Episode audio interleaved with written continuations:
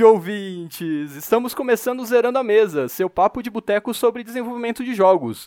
Eu sou o Luiz. E eu sou o Gabriel. Qual que é o papo de hoje, Gabriel? Hoje a gente vai voltar com o tema de narrativa, a gente vai falar um pouco sobre narrativas não lineares e para isso a gente trouxe o nosso ilustríssimo convidado e apoiador agora, o Marcelo Ricon de novo. Seja bem-vindo, Marcelo.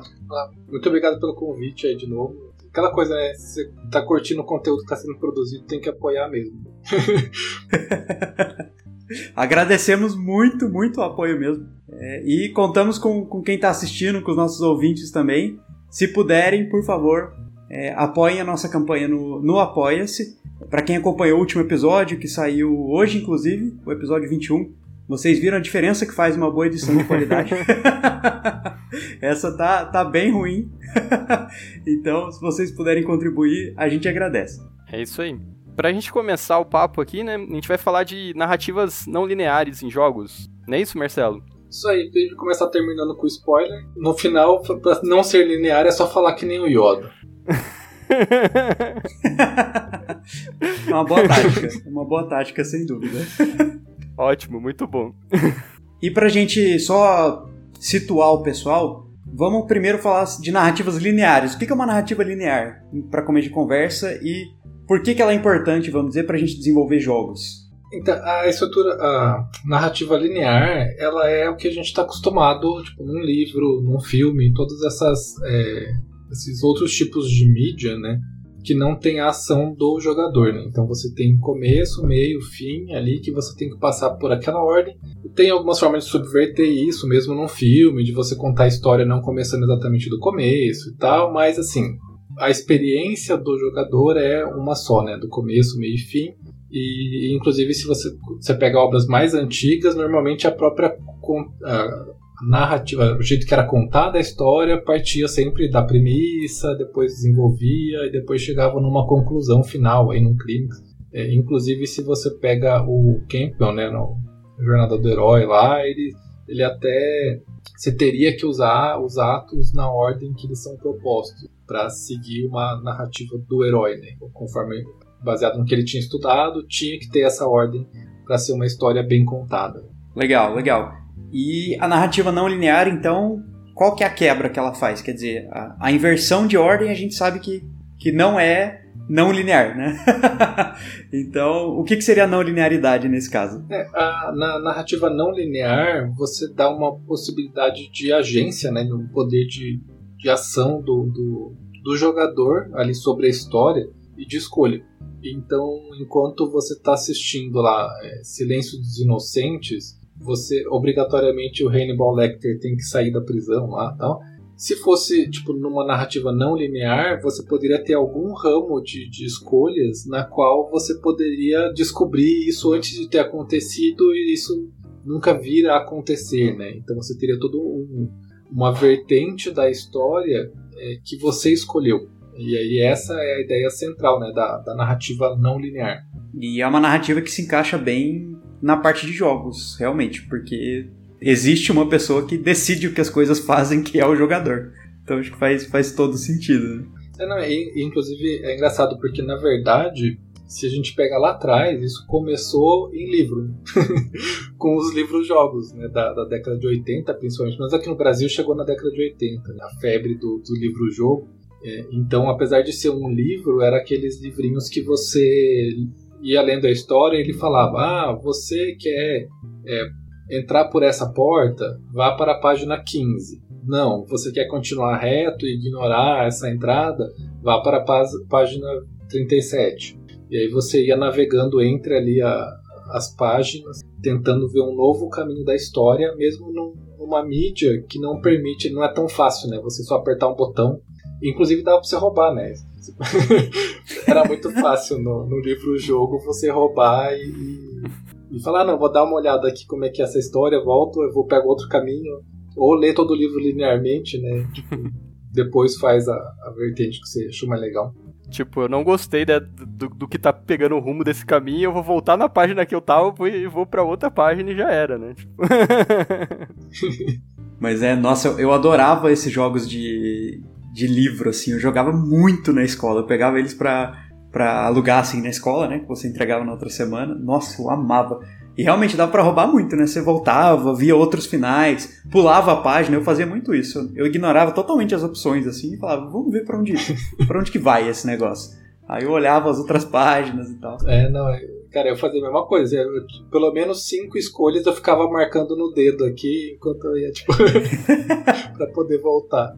É legal ver que isso meio que está renascendo, inclusive, em outras mídias. Acho que você mesmo me apresentou, né, Marcelo, um aplicativo que chama Delight Games, que é basicamente um, um livro-jogo no celular, onde você também tem as opções e tal. E é extremamente viciante, assim. E, e você paga, eu acho que justamente para poder voltar algumas opções ou, ou ganhar pontos que te permitem voltar em opções. E eu posso dizer que foi o jogo que eu já mais investi em termos de, de grana, assim, de, de celular. Certamente, ele é de graça, mas foi o que eu mais gastei até hoje. é, esse modelo freemium é muito engraçado, né? Porque você, tipo, é de graça, mas no fundo não é, né? Assim, se você realmente quer explorar é, e se divertir, sem se preocupar em, tipo, ah, não, tem que esperar uma semana para poder juntar moedinha e fazer, você acaba gastando uma boa grana aí. E, assim, o The Light Games é, é uma transposição quase direta, né, desses livros-jogo pro digital, né, para mobile. E, então você consegue ler uma historinha, fazer as escolhas e inclusive aí tem umas, umas coisas que facilita, porque no livro-jogo você não podia ter atributo, né? Tipo, ah, você tem HP. Que quem ia ter que ficar contando HP era o cara ali que tá é, teria que ter um papel além do livro, né, para ficar marcando como é que tá a sua vida pelas escolhas que você fez e tal. E, e ficaria meio inviável. Então, no, nesse, nesses projetos você, você consegue computar, né, um, uma, que nem tem uma história do The Light Games que eu adoro, que é a Witch Saga, se não me engano, que você vai pegando várias relíquias, tipo, para cutulescas, né, todo um horror cósmico, assim, a, a história, e, e você vai perdendo sanidade. Então, teve algumas horas da história que eu simplesmente não conseguia mais continuar sem zerar minha sanidade. Então eu tive que voltar lá atrás, assim, na história para poder seguir. E aí ele tem, ele tem essa mecânica das, das, quando você volta, você gasta moeda. E você tem uma outra mecânica, uma outra coisa que é o seguinte: eles, se você está empolgado com a história, para você ler os próximos capítulos antes, você tem que pagar também. Eu também, eu tipo, já paguei o pack lá VIP deles para não ter ads e ver todas as histórias antes, tipo, que eu curti muito. É muito bom. A história é muito bem escrita. E, e, teve uma, uma evolução disso também depois do livro Jogos, que é aquele sistema do Steve Jackson, que eu não lembro agora. GURPS? É Steve Jackson mesmo? Não, não é GURPS. É. Eu não vou lembrar o nome agora, mas é, é, é um livro-jogo também, só que você joga com dado de seis lados. Então você tem você tem uma opção de aleatorização, assim, um pouquinho, pouquinho diferente. Você escolhe os atributos, também você tem tipo atributos. O, eu acho que ele importou essa mecânica para aquele aplicativo do Sorcery, que também é um, é um de narrativa, é, nesse caso até bem linear, né? Mas ele, ele teve essa mesma mecânica no, no Sorcery também. Então acho que é, foi uma evolução também, mas ainda é bem, é bem rudimentar, né? Uhum. E, e hoje, assim, onde que você enxerga que a gente tem essas não linearidades na narrativa, né? Nos jogos como um todo? Cara, assim, tem, tem aumentado, né? Porque a gente está tendo muitos, muitas telas, né? A gente vive aí num mundo de diversas telas. Então, na verdade, mesmo jogos que às, vezes era mais linear num board game da vida, né? Você tinha, sei lá, uma aleatoriedade para montar o tabuleiro, mas depois a coisa era mais é, linear. Até por um problema de ter alguém para ficar jogando dado e computando um monte de coisa ali, né? Então, tem alguns jogos que começaram a usar aplicativos é, paralelamente para ter alguns eventos, mas assim, o lugar onde fica mais claro é nos adventure games, porque é um jogo que a principal feature deles é a história, então eles costumam inclusive ser muito cobrados de ter uma narrativa não linear, né? Apesar de, sei lá, grandes nomes da indústria, tipo os LucasArts, nenhum deles era não linear, né? Todos era bem, bem, assim, você tinha uma linea, não linearidade no meio da história só em base de, ah, vou fazer isso primeiro ou aquilo. Mas no final, tipo, a história é uma só, só tem um final. E, mas isso é uma coisa que tem sido perseguida por muita gente, assim. Que nem você pega o, O ápice disso para mim é o No Man's Sky, né? Que prometia ter um jogo que seria único, que você nunca encontraria nenhuma outra pessoa, tudo seria uma experiência individualizada ali. Que, que não foi o que aconteceu no final, né? Essas promessas muito megalomaníacas aí é bom sempre ficar com o pé atrás, né? Antes deles, um que seguiu o mesmo trajeto foi o Spore, né? Tipo assim, beleza, a ideia é legal, mas é, é uma promessa muito grande, não tem como cumprir. Então você acabava caindo numas coisas muito. Tipo assim, você fez um, uma entidade que, que é bípede, assim, que tem perna. Você pode colocar uma perna e ela funciona igual um quadrúpede ou um bípede, não faz diferença, ela não cai, ela não tem. Porque não teria como programar todas essas diferentes corpos da vida e fazer toda a narrativa e fazer. Tipo, complicada. A não linearidade é muito cara. Sim, é, teria que simular toda uma biologia inteira e uma física inteira nesse caso e realmente foge um pouco um pouco o escopo. Mas por que, que o pessoal está buscando mais essa não linearidade, então? Porque a gente sabe que é, mais, é bem mais complexo, né? E, e a gente sabe que isso também está tá mais em voga hoje em dia, como você comentou, que o pessoal tem cobrado isso, né? Até jogadores e tal. Mas por que, assim? O que, que você acha que, que traz esse tchan da, da não linearidade, né? Cara, é, é uma questão, assim, primeiro porque é a diferença é, que, tipo, é uma das marcas dos jogos, não é a única, assim, mas é o que muita gente defende como sendo a, o diferencial de games. Né? É, e, e fora isso, é a questão de você você poder, né? Porque você ter um computador ali, né? Você ter toda um, uma máquina que é capaz de construir universos, no fundo, é, desde o livro, né? O que muita gente busca é construir um universo consistente que você possa explorar como se fosse o universo real. E no mundo real a gente tem escolhas. Então, basicamente, eu acho que essa busca, ela tipo, sempre foi, no fundo, através disso, assim, atrás de, de, te dar um, um, mundo que você consegue sentir é, de forma real. É, lembrando que assim, a realidade é muito questionável. tá aí Descartes para falar sobre. Então, então para mim é essa questão. E, e, aí, assim, a computação, segundo a lei. Como é que é o nome daquele? Que dobra a, a poder computacional a cada um ano e meio. Eu esqueci o nome do. É, lei de Moore. Não é a lei de Moore, é a lei de Moore. ele estabelece tipo esse paradigma, né, de que a, o poder computacional dobra a cada um ano e meio. A gente já venceu essa barreira. Na verdade, ele tem duplicado até mais rápido do que a cada um ano e meio. Sim. Então a gente está cada vez mais se aproximando de um poder computacional assim que que a gente consegue criar universos melhores. Para mim, hoje, o problema não é o computacional, é o custo, é o custo de produção. É, eu, eu acho que entra muito nisso de não linearidade narrativa. Como você comentou, tem excelentes títulos que, que fazem um papel muito bom só com uma narrativa linear. Então, Lucas Artes, vários de aventura, grandes franquias de aventura que a gente vê, tipicamente eles são lineares, apesar de te dá a impressão de não ser linear, eles, no fundo, no fundo, são lineares. Mas o que eu acho que falta mesmo, né, pra gente dar esse salto, não é nem poder computacional, é realmente tempo de desenvolver, e eu diria até um pouco de criatividade, talvez, não sei dizer se é a palavra certa, mas imagina o trabalho que é você imaginar tudo que pode acontecer em variados contextos numa situação específica da narrativa e dar essa liberdade para o jogador. Quer dizer, tem que tem que se esforçar até em termos de imaginação mesmo, né? De falar, cara, o que, que pode fazer, o que, que não pode, o que, que, poderia acontecer. E a gente sabe que jogador e, e usuário normalmente surpreendem qualquer desenvolvedor e designer. Então tem que planejar para isso também, né? o que também é, é, é algo complicado. Sim. É, cara, você tem aquela coisa do efeito borboleta, né? O, você, tipo, a ramificação tipo, de, um, de uma escolha aqui, né, lá na frente, porque esse, esse é o problema, né? Você tá vendo aí uma história que mesmo num jogo curto, né? É, é, sei lá, duas horas, quatro horas, ainda é considerado um jogo curto, né? Se você pega um jogo de RPG, é 100 horas, é 200 horas. Então, uma escolha que você fez lá no começo de soltar uma pessoa, tipo, na, na vila inicial, qual que é o potencial que isso tem de afetar o mundo, né? É muito grande. É, é muito difícil, mesmo uma equipe grande de escritores, ficar pensando em todos os viés, tipo, tá, você liberou essa, mas você liberou aquela. Ou não, aquela outra você deixou presa. E aí como é que esses dois interagem no futuro tá? É muito complicado, sim. E o investimento que você vai ter, né? Tanto de, de produção quanto é, outras questões para você fazer isso funcionar, né? Que nem você comentou do efeito borboleta, né? Tipo, cada coisa que você mexer de um jeito ou de outro, o que isso vai impactar e todo a, o investimento que você tem para desenvolver essas coisas que serão impactadas, né?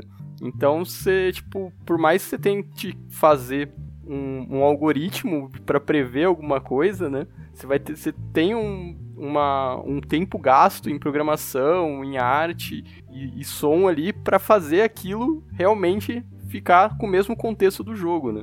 É, eu vou dar um exemplo prático, né, que, que eu não fiz, né, eu não trabalhei na produção, né, mas é, o meu sócio, o Caio Chagas, ele, ele, ele fez parte né, do projeto, que é o Soul Gambler. Você tem mu muitas coisas, e às vezes é umas coisas que não, não tem muito pra quê, sabe? É, tem um momento no jogo que você vai lá no bar, e, e que na verdade é um dos pontos chaves para você escolher um dos futuros lá na frente, assim. Mas você tá lá no bar, você escolhe que bebida você vai beber, né? Cara, daria para pensar num milhão de coisas, mas a questão é o quanto esse conteúdo a ser produzido, porque você escolheu tomar saque e não cerveja naquele bar naquele momento, importa. Então você acaba tendo que cortar e, e minimizar, porque o, o Soul Gambler eles são cinco capítulos, se não me engano, é prólogo mais quatro. É, aí, tipo assim, no prólogo que acontece isso? Você pega e você faz uma vertente nova. Então, ah, ele pegou, conheceu uma outra pessoa no bar e, e sei lá, se apaixonou. Tá, mas então essa pessoa tem que aparecer no capítulo 2, tem que ter toda uma história desse, desse personagem coadjuvante, e aí, tipo, afeta o 2, o 3, o 4, tipo, e, e se você faz uma sequel, tipo um Soul Gambler 2, tipo, pior ainda. Qual é o canônico? E é sempre isso, né? É, qualquer jogo. Você pega o Life is Strange, que é outro jogo que tem escolhas. Normalmente, quando você lança um 2, você tem que virar. Ou você faz antes, ou você faz escolhe um canônico. Você fala: ó, esse aqui é o final que a gente escolheu. Vamos continuar a partir daqui. Esquece que você teve outra opção pra trás. É, e isso, às vezes, em termos de produção, pode ser até um tiro no pé, porque os fãs que usaram a opção esquecida podem se sentir negligenciados também. Então é, é algo bem complexo mesmo trabalhar com, com essa questão de, de narrativa em qualquer título. É, inclusive o que muita gente faz, Walking Dead, né, os, pegando aí os mais novos, né, jogos narrativos, assim, visual novel e tal, o que, que todo mundo faz e é o que foi feito no Soul Gamer, na verdade, né, é, na, você vai é, condensando, então assim, você tem escolhas e aí você volta para o mesmo ponto, aí você tem escolha, volta para o mesmo ponto e aí meio que nos últimos capítulos, aí você cria realmente é, branches muito amplas, né? Tem, tem um capítulo do Soul Gambler que você no final vai viajar para Irlanda. Só que você estava preso antes. Então, assim, e se você não conseguir escapar da prisão? A gente tem que fazer dois capítulos, tipo, totalmente num outro ambiente, uhum. com outro setting. Tipo, cara, então todos os cenários vão ser diferentes, os personagens vão ser diferentes, e quem escolheu aquele outro caminho nunca ia ver nada disso. Então é, e muita gente não joga muitas vezes. Assim, às vezes as pessoas jogam uma, duas vezes e depois não tenta ficar testando todas as ramificações. Então é um conteúdo que é perdido para uma boa parte dos usuários aí, né? Então tem essa dinâmica. Inclusive o Walking Dead ficou muito famoso por Principalmente por ser um jogo que você morre, né? Então, assim, é muito gráfico, né? As escolhas do Walking Dead. Então, é, era muito comum ele... Ah, aqui você vai escolher... Você vai salvar X ou Y. Aí você escolheu salvar X. Aí passa algum tempo, daqui meia hora, daqui uma hora, tem uma outra cena que o personagem que você salvou morre. Então, assim, no fundo, no fundo, você não tem como salvar nenhum dos dois. Você só tem a ilusão de que você tem escolha. E aí eles vão para poder uhum. voltar e controlar essa árvore. Você tem que ir podando todos os ramos dessa árvore e só deixar os galhos que você tem como escrever sobre você acaba forçando, né, um caminho, né? Tipo, você dá uma certa escolha, o, o, o, jogador tem aquela sensação que ele tem escolha, mas em determinados momentos você força ele para ele entrar no caminho que você quer, porque daquele outro lado não teria um final, né? Você não teria o trabalho de fazer o que aconteceria depois ali, né? Então você acaba forçando ele para ele voltar para um caminho, só que dando uma tentando no máximo dar essa sensação que ele que tá no controle, né? É, assim, uma das coisas principais, assim, jogo você precisa ter a ilusão de agência, né? Então, é muito importante que você ache que você está no controle, por mais que a, a, a escolha não serve para nada. Assim. Então, você vai pegar mesmo os jogos da LucasArts. Tipo, cara, Full Throttle é um dos meus jogos favoritos, assim, The Dig também, assim, e, e, é um jogo totalmente linear. Só que como você tem essas coisas de, ah, eu quero ir pra cá, eu quero ir pra lá primeiro, você, é, você se sente como, um, como se você fosse o protagonista, né? Diferente de assistir um filme. Só que isso, isso é muito complicado, porque você pega Fallout 2. Né? Fallout 2 é um projeto que ele atrasou e não foi, apesar de ser mundo aberto, de ser RPG e tal, que é tudo coisa que dá trabalho fazer, o que atrasou o Fallout 2 foram os escritores. Ele, ele atrasou em seis meses o lançamento do Fallout 2, porque é um jogo de mundo aberto que tem várias escolhas de final e que pior, assim, por exemplo, você pega no Fallout 2, se você fizer um personagem com 1 de inteligência, todos os diálogos mudam, porque você é incapaz de entender o que as pessoas estão falando para você. E tem um personagem que ele tem 1 de inteligência. E com esse personagem, o cara vira como se fosse assim, um sei lá, um Goethe, como se fosse um Cervantes, assim, conversando com você, os dois com um de inteligência. A narrativa é fantástica, assim, você falando com esse personagem. E é uma coisa que, mano, quem que vai ter a curiosidade de falar, não, vou fazer um personagem com um de inteligência para ver essa linha de diálogo, sabe? Muita gente nunca viu essa linha de. Essa, toda essa quest aí de, desse personagem. Então, assim, você tem muitas coisas. Então, por exemplo, você tem você tem um, um, um, caminho lá que você você pode virar ator pornô, né? Então, isso só que você pode ser homem, você pode ser mulher. E assim, não importa nada para main quest, né? Então, esse projeto foi, é, se não me engano, foram seis meses que foi atrasado, porque não tinha conteúdo suficiente para todos os diálogos que precisava para você ter todos os finais possíveis e todas as ligações de é, ficha de personagem com os NPCs que você conversava. É, não, é realmente o, Fallout é bem complicado. Eu nunca joguei dois em particular, fiquei até curioso agora com essa opção de inteligência 1, mas é um trabalho gigantesco mesmo para fazer. E aí, né, jogando a pergunta aqui também, para os jogos indies, quanto que isso impacta então em termos de narrativa não linear? Porque a gente sabe que dá um trabalhão, quer dizer, dá para fazer uma narrativa não linear sendo um estúdio indie, sendo não uma equipe de roteiristas, né? Mas, sei lá, três pessoas, quatro pessoas, cinco pessoas. É bem difícil, é, é bem desafiador você tentar fazer uma narrativa não, não linear sendo indie.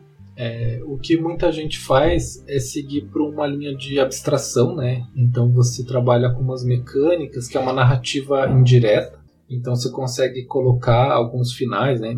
Ou você tem que realmente pensar muito fora da caixinha, né? Então, por exemplo, você tem a, a linha de narrativa emergente, que tem exemplos fantásticos, como por exemplo, é, tem um jogo chamado Her Story, que você é uma, uma mulher, você não é de ação policial, que está investigando um caso de homicídio. Então você basicamente tem o terminal da polícia ali e você pode ficar procurando é, keywords é, nas é, fitas de, de depoimentos então você pode procurar por dia, por algum assunto que foi falado, alguma palavra. E aí, assim, não tem um final. Você que decide se você descobriu o assassino ou não. É, eles não fecham a porta. É, então, assim, você só vai explorando, você vai vendo um mundo com cada vez mais informação, mais coisa. Tem um outro jogo indie que é 2D, assim, é pixel art, chama Home. É, é um nome muito ruim porque tem muito, muito nome, muito jogo parecido, tem Gone Home. Mas esse Home, ele é um jogo indie 2D que você vai andando, assim, você acordou com amnésia, e aí tem um monte de sangue onde você tá, e aí você começa a interagir com os objetos. Só que a, a, ele não te diz o que, que é. Ele pega, por exemplo, você viu uma foto. E você fala, nossa, essa foto aqui é uma família tal. Será que essa é a minha família? E ele te pergunta, tipo, essa é a sua família, sim ou não? E ele vai assumindo as coisas que você vai falando, você vai respondendo, ele vai assumindo como verdade. E algumas descrições para frente vão batendo conforme as, as escolhas que você vai fazer. Só que também chega no final, não tem uma cutscene de olha, você descobriu o grande mistério. Ele monta uma página com a sua história, baseada nas escolhas que você fez, e fala, vai no fórum e posta lá a sua versão da, da história. E, tipo, e ler dos outros se você quiser, sabe? Mas ele não se dá. Porque o problema é justamente esse, né? Se você quer. Sei lá, se você tem um boss final, já, já virou um problema. Porque você tem que colocar que esse cara é do mal. Que esse cara é seu antagonista na narrativa. Então, já é uma coisa que não é escolha. Ou você tem um, uma cutscene. Tipo, os vídeos são muito caros. Normalmente você vai ter uma produção mais elaborada, você vai ter uma série de cenários de, de modelos que são feitos só para ser usado nas cutscenes, né? É, em high poly, muitas vezes tal. É, e aí, se você vai fazer uma cutscene, é, é difícil ela ser parametrizável. Tipo, tem como. O, se não me engano, o último God of War, ele é plano sequência. Tipo, eu ainda não joguei, assim, mas eu preciso jogar esse jogo depois que eu ouvi isso, assim, porque todas as cutscenes são machinima, né, que a gente fala, que são animações feitas usando os próprios modelos do jogo, com algum tipo, alguma timeline, alguma coisa que assume a ação dos personagens. Então, assim, não tem aquele corte e aí aquela muda aquela câmera, dá o zoom, não sei o que é tudo um plano sequência do começo ao final do jogo. Mas normalmente não é isso que acontece. Normalmente você tem que fazer uma cutscene, e aí assim, você já investiu fazendo uma cutscene. Então a história tem que bater. Então, se você quer deixar o negócio aberto, você pode não dando respostas, né? Que nem, sei lá, Stanley Parable. E aí, qual, qual que é o final de Stanley Parable? É, o negócio fica, fica bem aberto, né? é, é difícil. Um jeito também que, que me veio à cabeça, talvez, de, de trazer uma não linearidade para a narrativa, é que também tem que pensar como implementar isso, mas tem um narrative designer, né, um designer de narrativa que existe esse papel lá fora. Né, aqui no Brasil é muito incomum a gente achar, quase impossível, mas lá fora é um papel bem comum, que é um, é um roteirista, mas é um roteirista mais voltado para a área de jogos, né, vamos dizer assim. E tem um cara que eu sigo da Nova Zelândia que é o Edwin McRae. É, eu acho que ele é mais famoso por, por ser o lead narrative designer do Pass of Exile. Ele comenta, ele tem um livro muito bom, que é, que é um livro sobre é, narrative design, né, design de narrativa para indies. Né? E uma coisa que ele, que ele fala sempre é assim, cara, primeiro ponto, né, indies não tem dinheiro. Né? Essa é a máxima, assim, indie não tem dinheiro. Segundo ponto, todo jogo pode ter uma questão de, de história. Você não precisa ter um enredo, necessariamente. Então, tipo, você não precisa ter uma, uma causalidade na sua, na sua história, né? E aí ele descreve vários elementos, assim, para você colocar a história no seu jogo, mas de uma forma barata. Então, um exemplo que ele coloca, ele chama aquilo de, de glifos de história. Então, tipo, você tá num RPG, por exemplo, você tá andando, você vê um símbolo esquisito na parede, né? Que aí o personagem passa a ler alguma coisa lá. Não é uma cutscene, não é uma é uma informação muito pesada, mas pode ser usada para contribuir para a atmosfera da narrativa. E a mesma coisa, por exemplo, com skill trees. Né? Então, se você põe lá uma skill tree e você põe em cima da skill tree, você põe o nome da habilidade, sei lá, bola de fogo. E aí você põe embaixo assim, ah, eu uso isso para fazer excelentes churrascos. Né? E aí você coloca assim, Vlad o empalador, sabe? Alguma coisa assim. Então você já deu um contexto ali também de, de narrativa que traz um elemento mais barato Será que daria para fazer isso com narrativa não linear, pensando alto agora? Cara, então aí a gente entra numa discussão de que tem, gente que fala de um lado, então a gente discute de outro, né? É, então não, não dá para bater exatamente o martelo aqui, né? Tipo, mas que é o seguinte: uma experiência não linear é uma narrativa não linear porque, por exemplo, você pega jogos de mundo aberto, né? Principalmente MMORPG, assim um World of Warcraft né, da, da vida, assim, ou cara, você tem um milhão de side quests, você tem a raça que você escolheu, você tem um monte de elementos que não são iguais. A main quest ela é a mesma, por mais que sei lá, eu não vou fazer raid final de das, tipo do de conteúdo tal para matar, sei lá, na época do Lich King, o Lich King, agora eu nem lembro mais quem que é o, o grande vilão, acho que é o Jailor, é, na, na última expansão do World of Warcraft. E assim, então assim, eu nunca vou ter acesso a alguns conteúdos que o cara que gosta de endgame e tem uma galera aí de 10, 20 pessoas que joga com ele toda semana, tem. Mas em compensação, tipo, sei lá, eu gosto de ficar pescando em Thunder Bluff, sabe? É. Então, assim, é uma coisa que ele não vai estar tá ali vendo a natureza, assim, enquanto eu tô lá pescando em Thunder Bluff, sabe? De, de, de chinelinho e todas as roupas alternativas que eu vou coletando em todos os eventos de Halloween, de tudo que tem durante uhum. a roda do ano, né? E assim, então a minha experiência é muito diferente, inclusive até conectando com, com a experiência que a Flávia falou, né, no, nos episódios passados lá do cara que joga Skyrim sendo lenhador. O cara assumiu que a profissão dele é ser lenhador, que ele tem que cortar tanto de lenha por dia antes de poder sair fazer quest e se divertir pelo mundo. Cara, é uma experiência totalmente única. Eu não conheço mais ninguém que joga Skyrim e eu conheço muita gente que joga Skyrim que teve essa experiência. A gente, a experiência não linear, ela implica numa narrativa não linear, porque sei lá, eu posso ler um livro começando da metade, não sei assim, tipo, eu posso pular, pular o prólogo ou não, sabe? Até que ponto essa decisão da pessoa afeta a linearidade? É uma boa pergunta. indo, indo nesse ponto até, né, tem a questão, né, que você tá falando de mundo aberto, e a gente estava falando no começo da, do papo sobre poder computacional, tem, tem várias empresas desenvolvedoras né, que estão investindo para criar uma inteligência artificial em, nos NPCs capazes de ele viver a sua própria vida. Né? Então, tipo, é, o seu encontro com esses NPCs pode ser diferente para cada vez, momento que você encontrar ele, para cada pessoa que encontrar ele em um momento diferente, né? Então, se, se a gente for olhar por esse lado, a gente consegue criar uma coisa bem interessante, né? E talvez isso a gente corri, é, resolva um pouco, né, o problema da, de você ter que criar, preparar um assunto já pré-definido. Se você cria é, inteligências artificiais capazes de, de, de, conviver com você e cada um ter objetivos diferentes é, conforme o decorrer do game, você pode criar uma não linearidade não programada, né? Cara, assim, você, você abriu um parênteses aí. que agora, assim, é, agora é, é, o que o pessoal fala, né? Tipo, não, porque os acadêmicos estão escondendo a verdade. Falo, Mano, você nunca perguntou sobre a área de estudo do, do acadêmico. E, e, foi exatamente o que você fez, assim. Então, como a gente tá no podcast, agora eu vou virar o palestrinho por alguns instantes. e até eu vou revelar uma coisa que eu ia contar pro Gabriel, que tem a ver com umas coisas que a gente fica é, fazendo junto e que eu descobri semana passada e que tem a ver com o meu tema de mestrado, que é o seguinte. Qual que é o meu tema de mestrado? É fazer uma Skynet. Não, é. não exatamente. Eu estou estudando uma inteligência artificial que é baseado em psicanálise né, freudiana.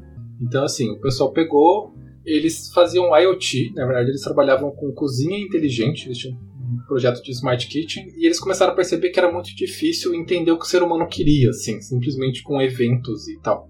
Ele falou, cara, a gente, se a gente fizer a nossa IA pensar como um ser humano, vai ser mais fácil ela entender outro ser humano. E aí eles juntaram com o pessoal de science, é, ciência cognitiva, né? E especialmente com o pessoal de psicanálise e neuropsicanálise e montaram em conjunto a engenharia lá na, em Viena, né, na Áustria, com o pessoal de, é, da psicanálise e montaram um modelo é, que chama CIMA, que é o Simulation of the Mental Apparatus, que é basicamente uma IA que a ideia dela é que ela implemente uma arquitetura que funcione similar à, à teoria freudiana. Para quê? Para justamente se aproximar da capacidade da, de, de pensamento do ser humano, que tem um monte de falha. Pô, a gente acha que a gente é o ser racional, puramente lógico, tal, principalmente se você tem muita influência iluminista aí, mas na verdade a gente tem um monte de problema na nossa capacidade de raciocínio lógico. Assim. A gente precisa sempre policiar as nossas conclusões,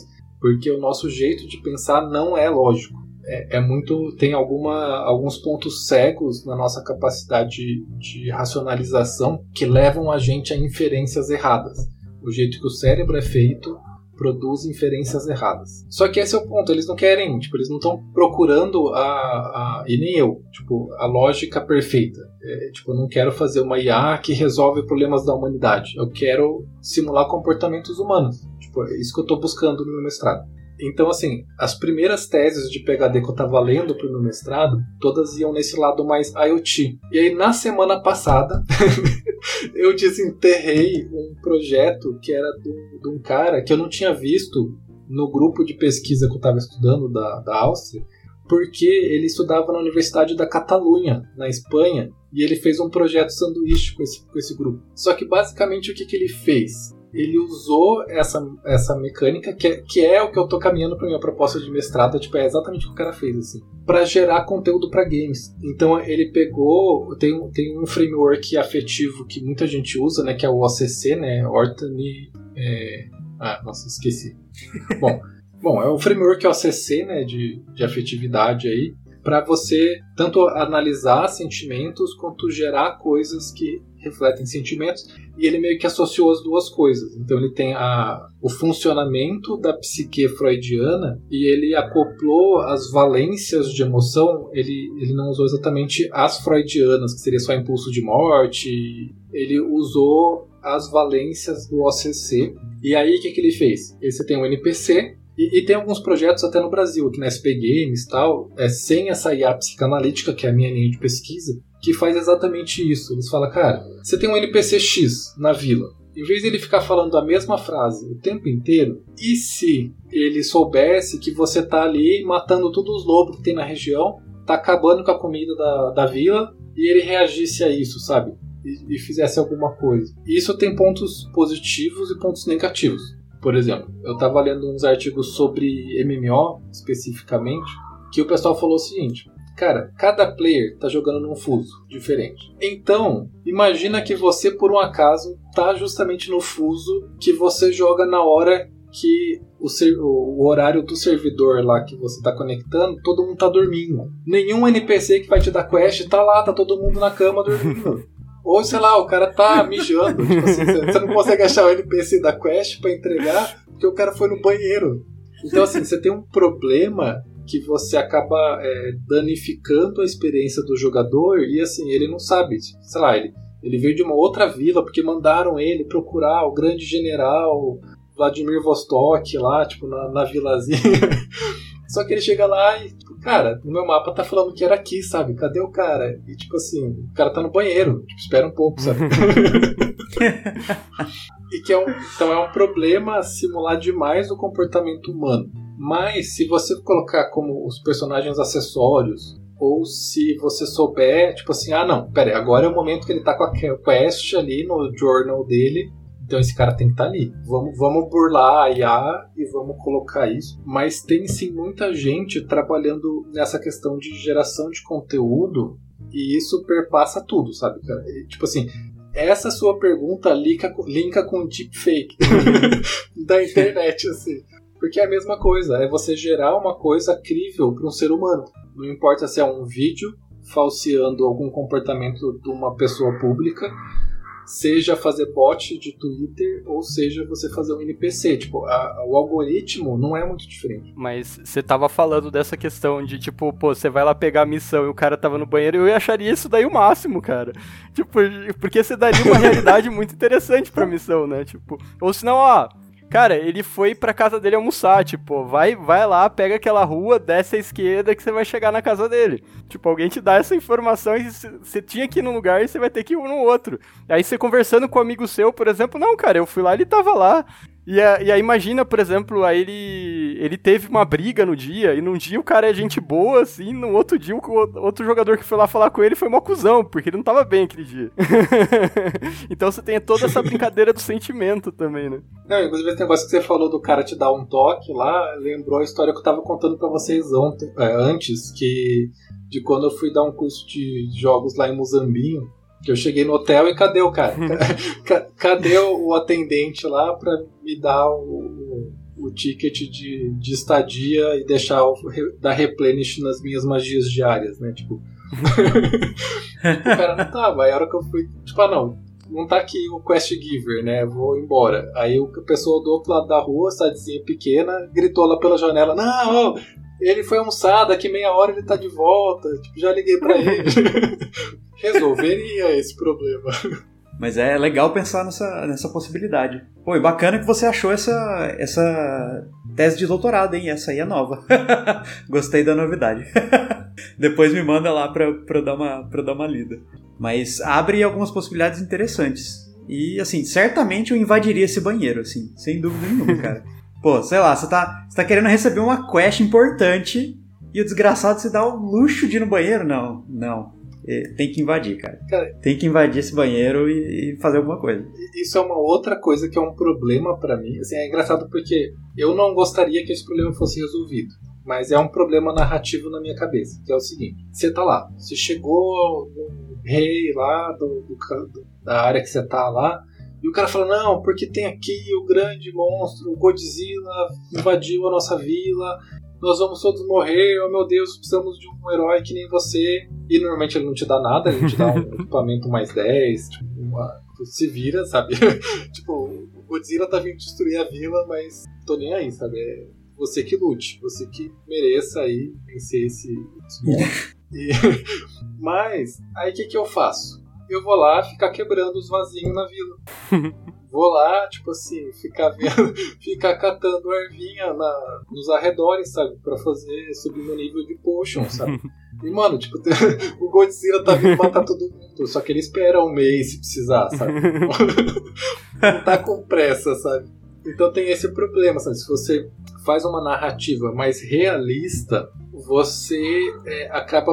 Tipo, o cara teria que agir como se fosse um mundo real. E, e esse tipo de, de uso do jogo não seria possível. É, eu não sei se seria nem agradável, porque a gente tem que pensar em termos de experiência. E aí, ligando um pouco com as nossas pesquisas também, né, Marcelo? Uma coisa que a gente pesquisa muito é a questão de emoção, né? E, e quando a gente passa por, por essa coisa de inteligência artificial toda no jogo e trabalhando com jogos como um todo, a gente faz muitas coisas relacionadas à emoção. Inclusive, o ACC, por exemplo, é uma base padrão. Mas como que seria isso, né? O, essa experiência do jogador, da gente chegar e falar Quantas experiências negativas, vamos dizer, por exemplo, desse caso, do cara chegar e dar com a cara na porta, literalmente, o jogador aceita passar antes de achar que aquele jogo é uma porcaria. Né? Então tem, tem esse, esse problema também. Né? Então quando você faz ultra realista, você começa a introduzir outras emoções no jogo que estão fora do escopo do designer, estão fora do escopo da, da criação do jogo e que não necessariamente é uma coisa ruim. Né? A gente pesquisa justamente, né, Marcelo, o quanto de experiências ruins e o quanto experiências boas é legal para certas coisas, mas pode ser que isso seja ruim comercialmente falando. Quer dizer, o jogo te traz tanta experiência negativa que você nunca mais vai jogar aquele jogo. E pode ter simplesmente sido um azar, né? Quer dizer, uma coisa que você pegou lá tudo fechado, tal, nada funcionava, entrou no servidor, tava todo mundo dormindo. e aí ferrou, né? Então é um problema também comercial, eu diria, se a gente chegar nesse nesse nível de detalhamento muito grande e de experiência de jogador, né? Quer dizer, você não, é, não dá mais essa experiência consistente para o jogador.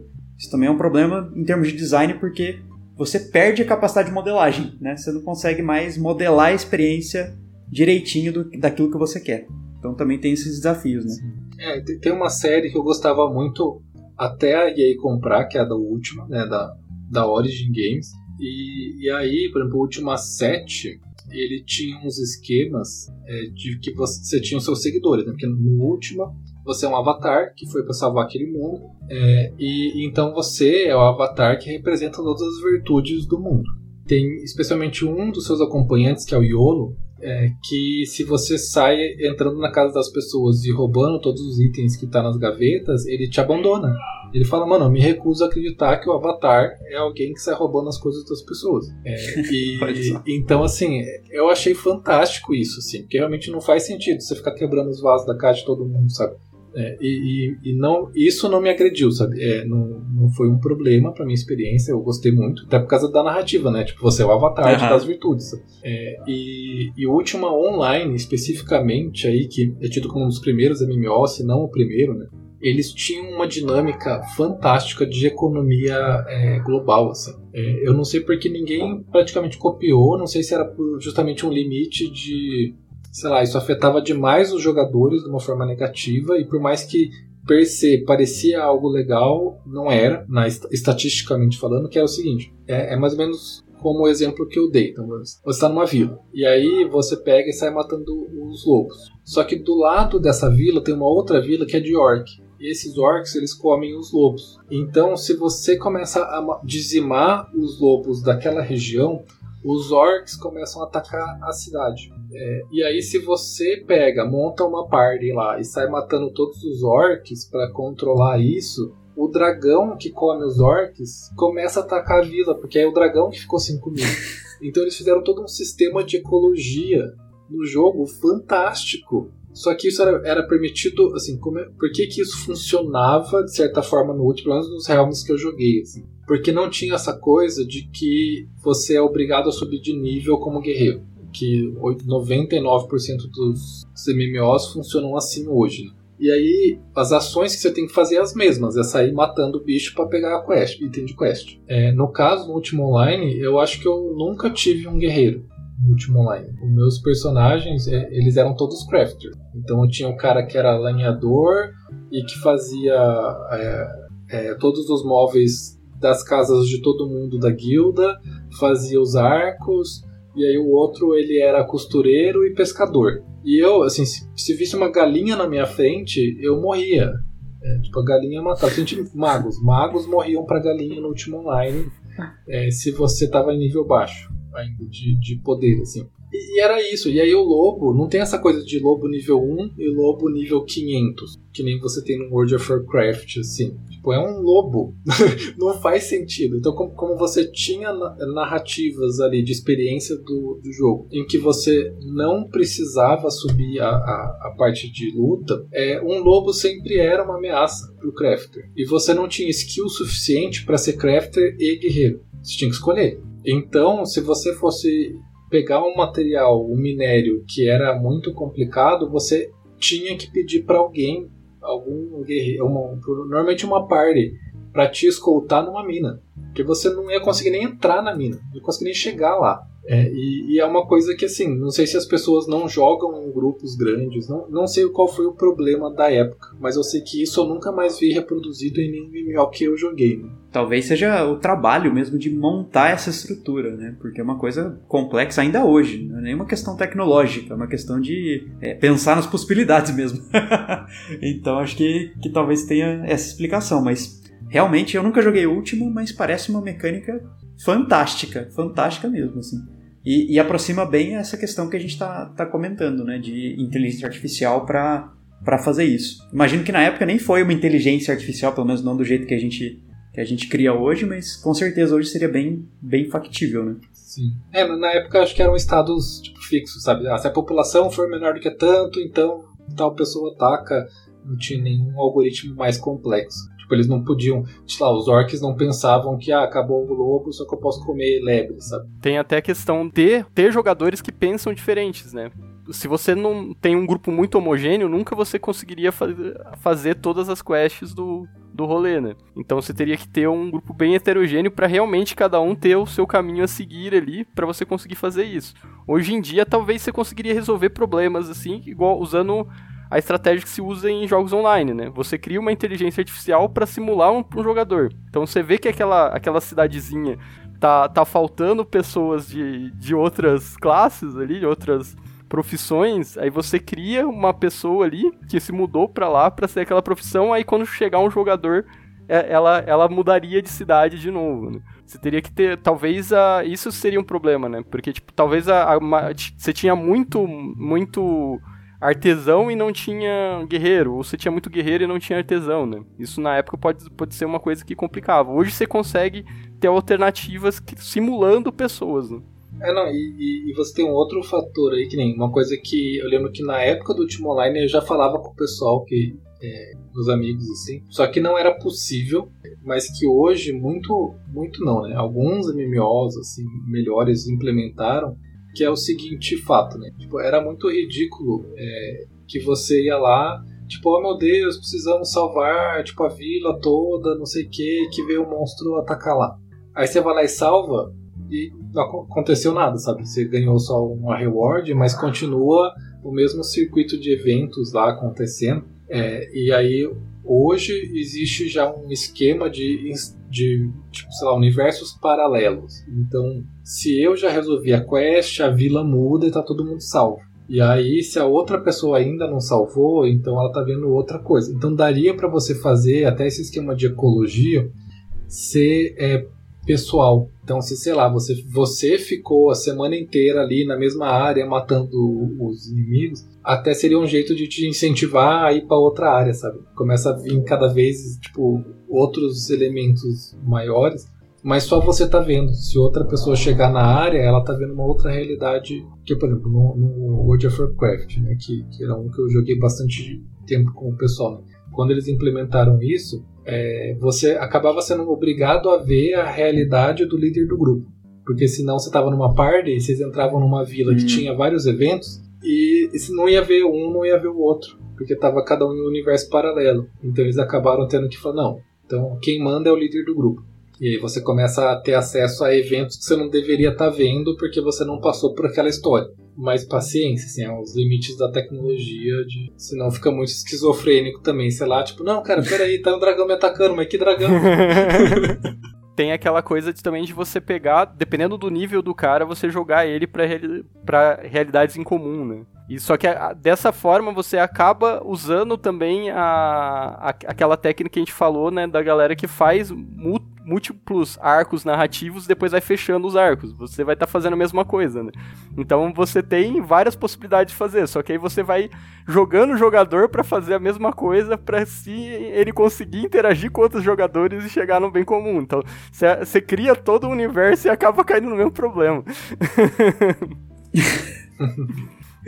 É, nesse caso, talvez uma alternativa seja mesmo ligar essa parte do realismo mesmo, né? Então, falar assim, o mundo é um só, as ações de um jogador afetam as ações dos outros jogadores. Tem essa opção, né? Então, mais até pra linha do último mesmo, né? Então, se chegar alguém matar lá os lobos, cara, não tem mais lobo ali. Né? Simples assim, né?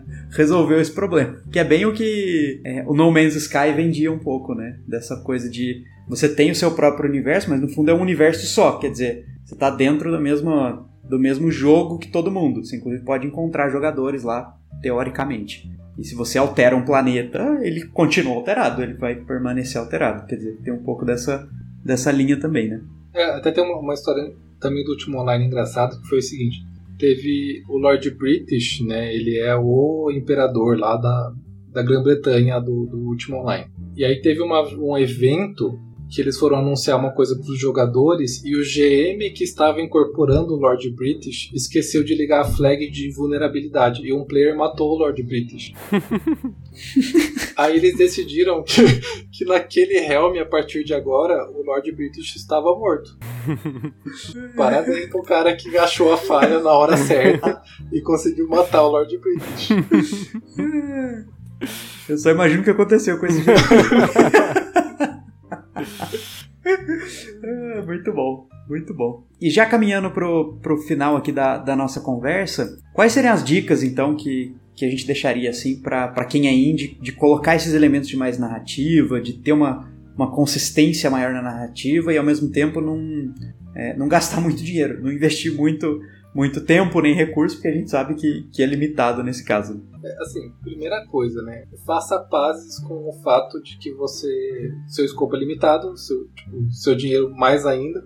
Então você tem que. Assim, não dá para você ficar abrindo demais o leque. Tente, sempre que possível, tipo, evitar uma narrativa é, aberta. Assim. Você pode, sei lá, no final, é, que nem é o caso do seu game, né? Tipo, tem, tem decisões desde o primeiro capítulo que podem afetar o seu final. Mas na verdade só acontece de fato disso afetar a história no último capítulo. Tipo, e não é porque não queria se tipo, que fizesse desde o começo, mas é porque não tem como.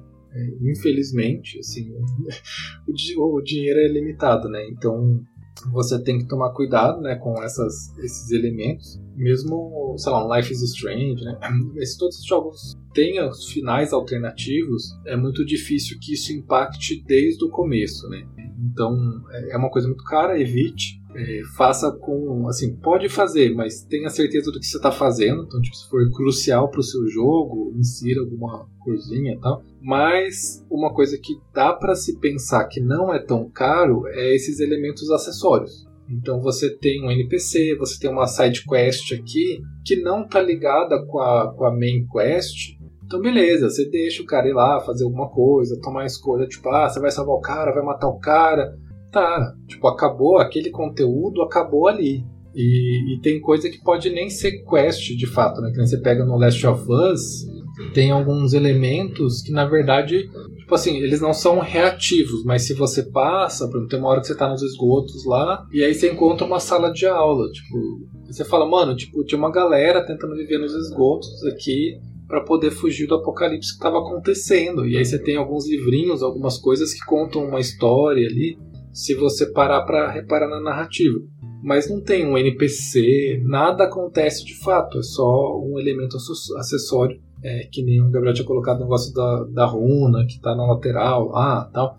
Esses elementos alternativos à história principal é uma coisa que é mais controlável de ser adicionada.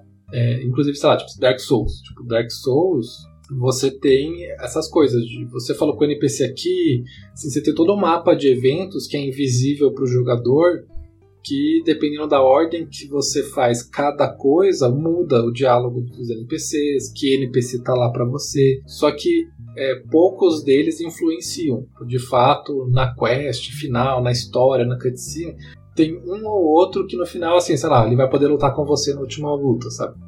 Mas a maioria é só uma corzinha ao longo da sua viagem por aquele mundo. Indo nessa linha, até que o Marcelo falou, e até um exemplo que ele deu, né, da, do jogo lá, que era só um final em texto, assim, né? Você pode criar algumas coisas, mas que não impactem uma criação de asset tão grande, né? Que nem a. Você tenha. Você pode criar coisas que, que lá no final você vai ver que aquilo deu alguma diferença, mas que não impacte tanto essa criação de novos assets, porque pode ser que, que parte só pouca, uma pequena parte dos seus jogadores vejam aquilo, né? Então você pode criar uma experiência interessante, né?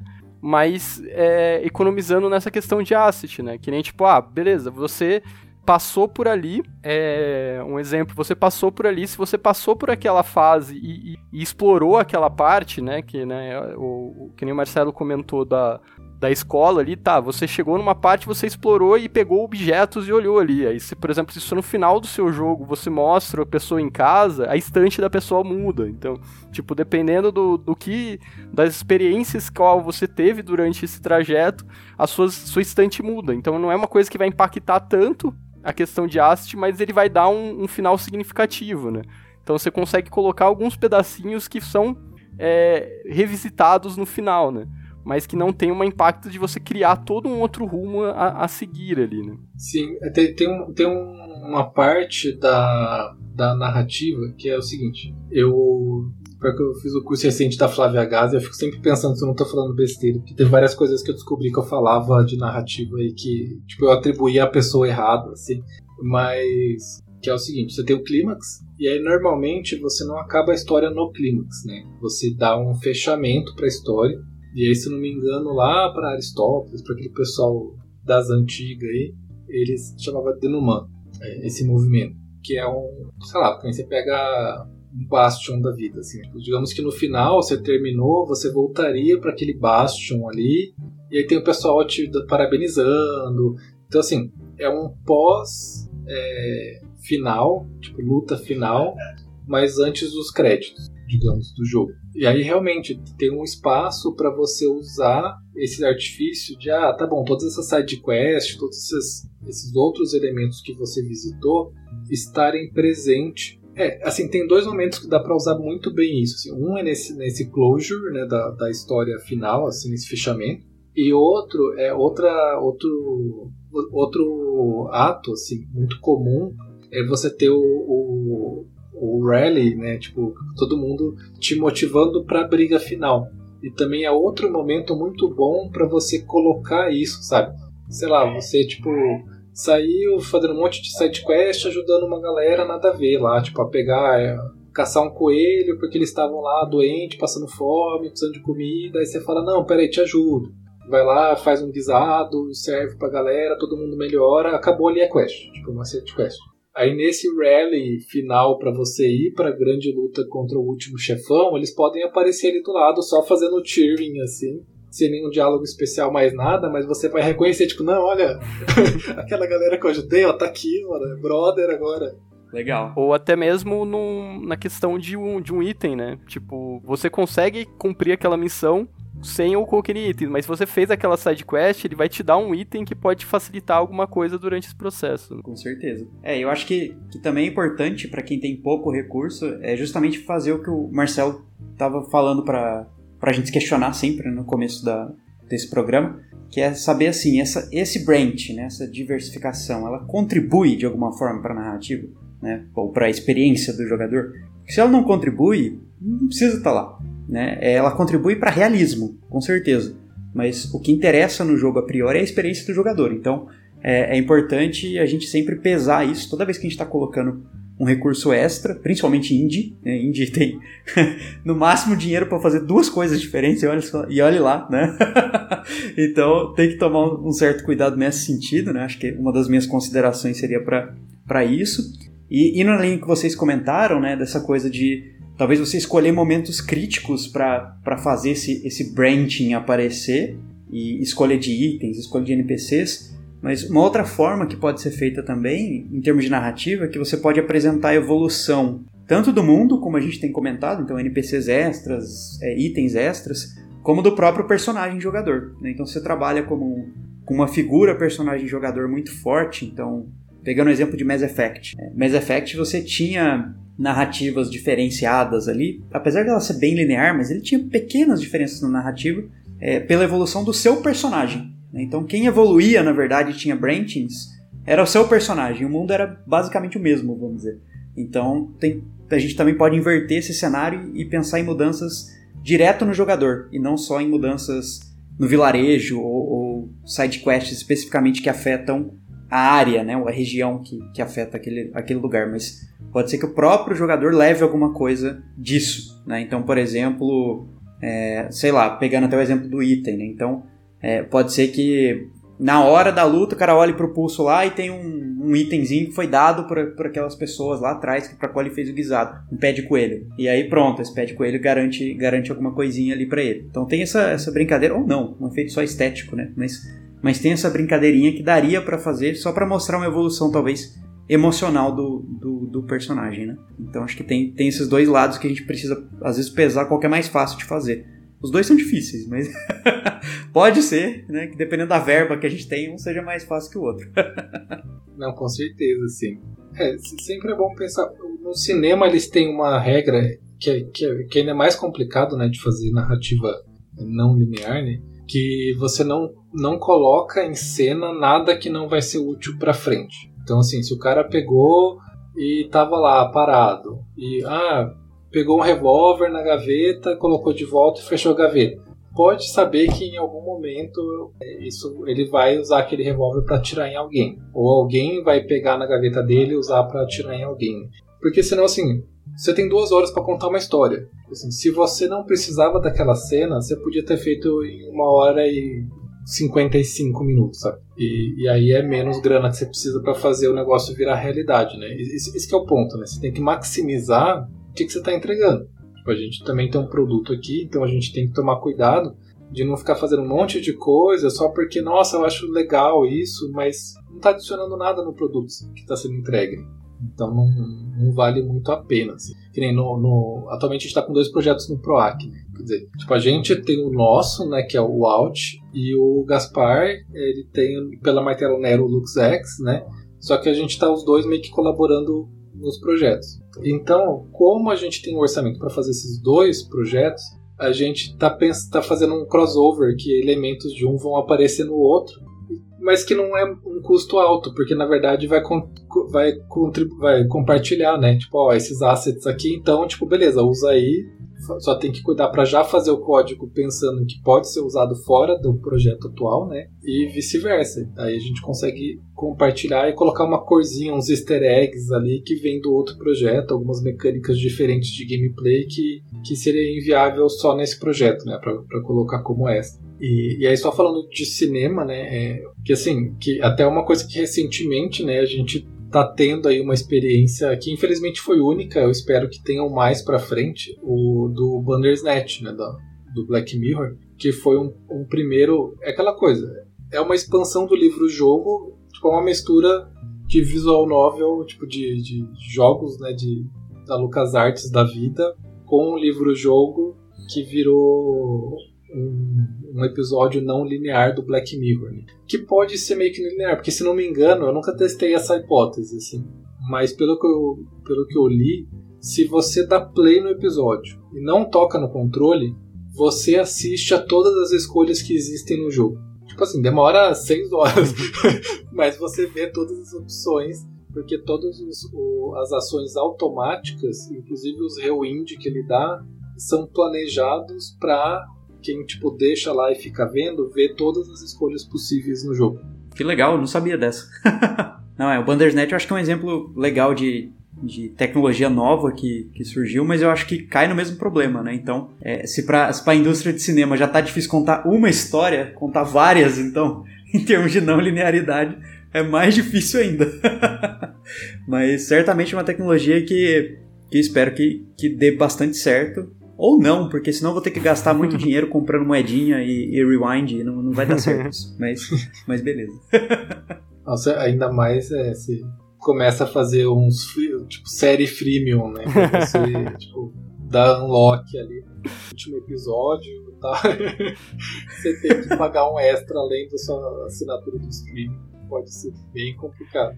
Tipo, você quer ver o final alternativo? Imagina se ele não abrisse essa porta e tivesse saído da casa, tipo, não esperado tal pessoa chegar. Isso poderia gerar um novo rumo de história. Você quer ver essa história? Tipo, assine aqui a... para ver o... a história se isso fosse mudado. Né? E só para reforçar um pouco até que a gente estava falando de, de cinema, até o Marcelo falou da questão da, de abrir a gaveta lá, né? Tipo, se abriu a gaveta, se viu o revólver ali, isso tem que ser usado. Se isso não for usado, isso vai incomodar um monte de espectadores que vão estar tá ali esperando Tipo, aquilo lá vai estar tá na lembrança dele. Então, quando você for fazer um jogo, se você pensou em fazer alguma coisa ali, você tem que terminar aquilo, né? Porque se simplesmente colocar coisa por colocar ali, depois não revisitar aquilo, você vai também criar o que você achou que poderia dar alguma coisa a mais pro seu jogo, vai pode criar frustração em quem tá jogando. Né? É, é, é só ver a última temporada de Game of Thrones, na verdade as duas últimas, assim, teve um monte de coisa que eles abriram até a temporada 6 ali que nunca foi tratada na série. É, até por, por, causa da questão de que a série passou os livros, né? Então, na verdade, quando eles estavam escolhendo o conteúdo a ser filmado na série, eles não sabiam todas as ramificações disso pra frente, né? Então, é, aí acabou que falou, ah, não tem como, corta, tipo, tô nem aí. É, e isso gera muito estresse, assim, tipo, tanto que a, o hate da última temporada de, de GOT foi muito alto, né? É, é, bem, bem complicado deixar esses, essas coisas em aberto aí. E, e é engraçado porque é, você tem tudo o cachê de ator, né, também. Quando você tá falando num Bandersnatch da vida, não é simplesmente... Talvez numa série animada seja mais fácil e mais barato criar novos episódios não lineares do que num filmado, né? É, provavelmente. Com certeza, essa questão de budget influencia bastante aí nessa, nessa parte. E, bom, caminhando para o nosso encerramento, então, é, algumas considerações finais que vocês queiram fazer da parte narrativa, alguma dica para o pessoal, de jogo que vocês estão jogando, alguma coisa legal de vocês verem de narrativa? O que, que vocês têm aí para gente, pessoal? é, assim, eu, eu recentemente baixei Overland aqui, eu, tenho achado bem legal, apesar de eu não ser exatamente um grande fã de survival. É, é um jogo tipo 3D bem interessante. Eu gostei muito da, da questão de que eles tentam limitar tipo, o espaço de jogo em uma tela, assim, e, e eu achei a história bem envolvente. Cara, eu, eu, eu, tenho evitado ao máximo jogar AAA, assim. Então, eu tenho sempre ficado fuçando em jogos indie por aí, né?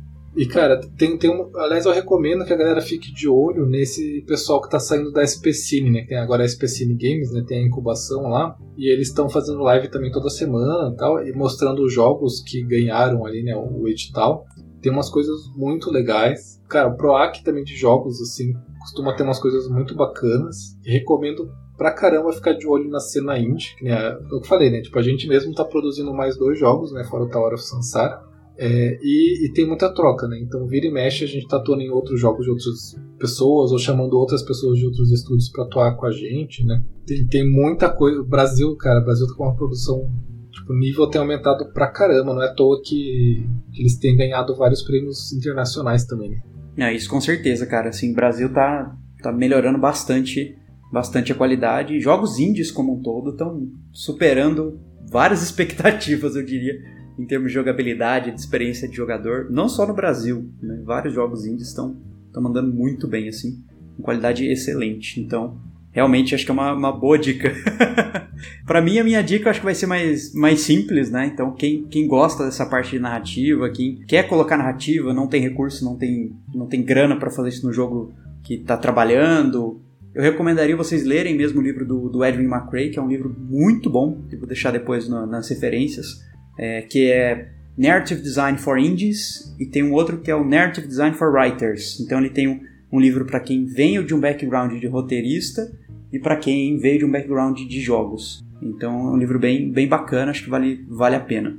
É, pegando um carona ainda nessa questão de indie, assim, né, que nem a gente estava falando, desses diversos caminhos, né, da, da narrativa não linear, o interessante é que o, o padrão dos AAAs eles já têm aquele, uma certa sequência né, de fazer os jogos. Isso é bem interessante na, na galera indie porque é uma forma diferente, né? Então é uma galera que está contando a história de uma forma diferente e contando histórias diferentes. Até a gente contou, a gente falou um pouco isso em alguns episódios anteriores também, né?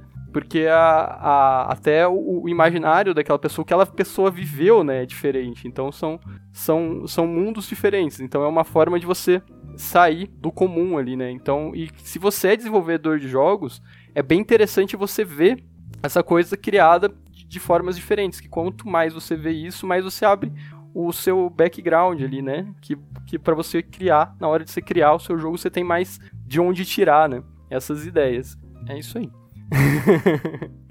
e só, só lembrando, sim, que estamos com, com Apoia-se também agora no Zerando a Mesa. Então, se quiser, gosta do nosso conteúdo, quiser ajudar a gente a trazer cada vez mais conteúdo para vocês, entre lá no Apoia-se do Zerando a Mesa.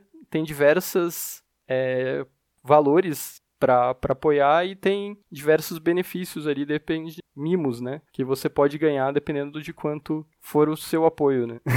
apoiem bastante aí, porque eu quero cerveja artesanal.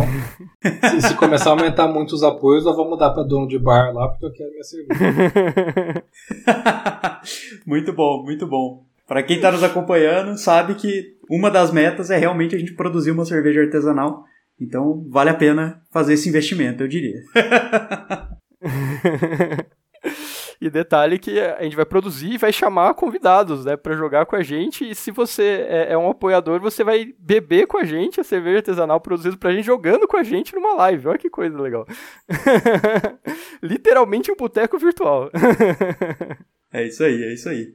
Marcelo, brigadão pelo papo, cara. Vamos, vamos conversar mais vezes. Inclusive, precisamos conversar agora no Saideira sobre, sobre alguns aspectos novos aí do, do Zerando a Mesa.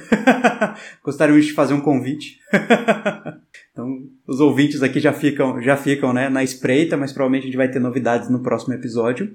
E até a próxima, ouvintes! Até mais. E obrigado novamente, Marcelo. Valeu!